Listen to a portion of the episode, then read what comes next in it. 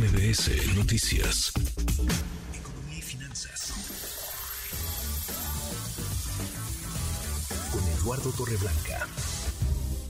Dalo, qué gusto, qué gusto saludarte, ¿cómo estás?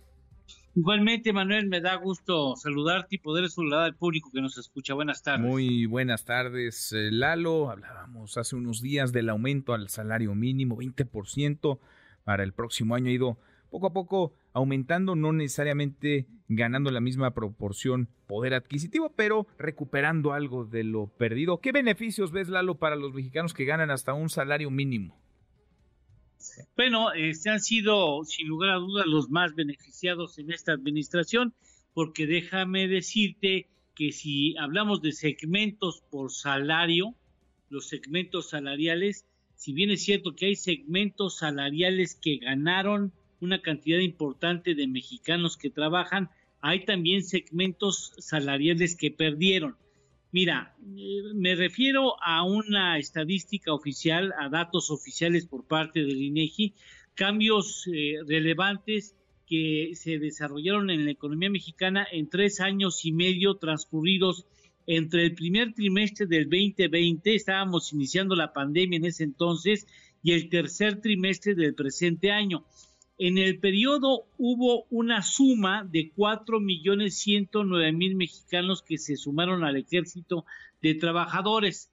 En el 2020 iniciaba la pandemia, el grupo salarial más robusto, el que tenía más número de trabajadores, era aquel que ganaba entre uno y hasta dos salarios mínimos. Ahí se encontraba el 35%, ganando el 35% de la fuerza laboral hablamos de 19 millones 665 mil trabajadores aproximadamente.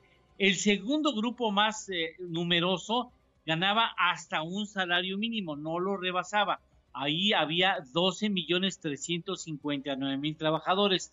Al tercer trimestre del presente año 2023, el grupo salarial mayoritario es el que gana hasta un salario mínimo ahí hay 19 millones 661 mil, ¿sí? Es decir, ya concentra el 33.2% de los trabajadores que, que reciben un salario. Se sumaron 7 millones de mexicanos a este segmento salarial.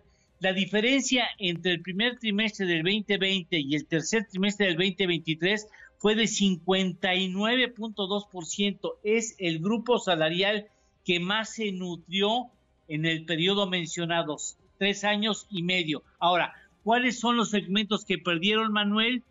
Los que ganan más de cinco salarios mínimos eran un millón quinientos cincuenta y tres mil en el 2020 y hoy hay 771 mil prácticamente a la mitad, se redujeron a la mitad. Y entre tres y cinco salarios, y en el 2020 había tres millones setecientos diecisiete mil y hoy hay dos millones ciento tres mil. También perdieron los de mayores ingresos, lo que habla claro de que, bueno, pues evidentemente el mayor refugio de salarios que eh, aplicaron los empleadores.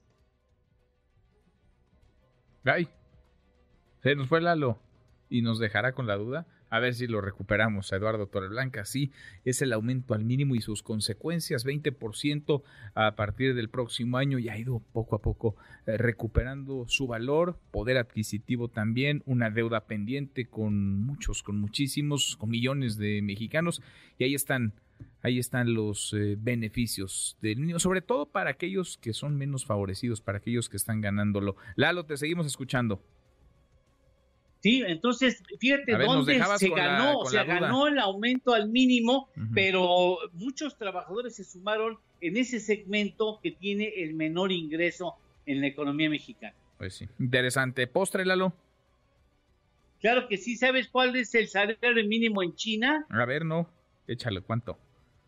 Son de 2.590 renminbi equivalentes a 400 dólares. Estamos hablando aproximadamente de 7 mil pesos mexicanos al mes. 7 mil pesos mexicanos, mensuales. Al mes. Mensuales, bueno. Mensuales. Abrazo, gracias. Salario mínimo oficial en China. Oficial. Gracias, igualmente. Muchas gracias. Lalo es Eduardo, Eduardo Torreblanca.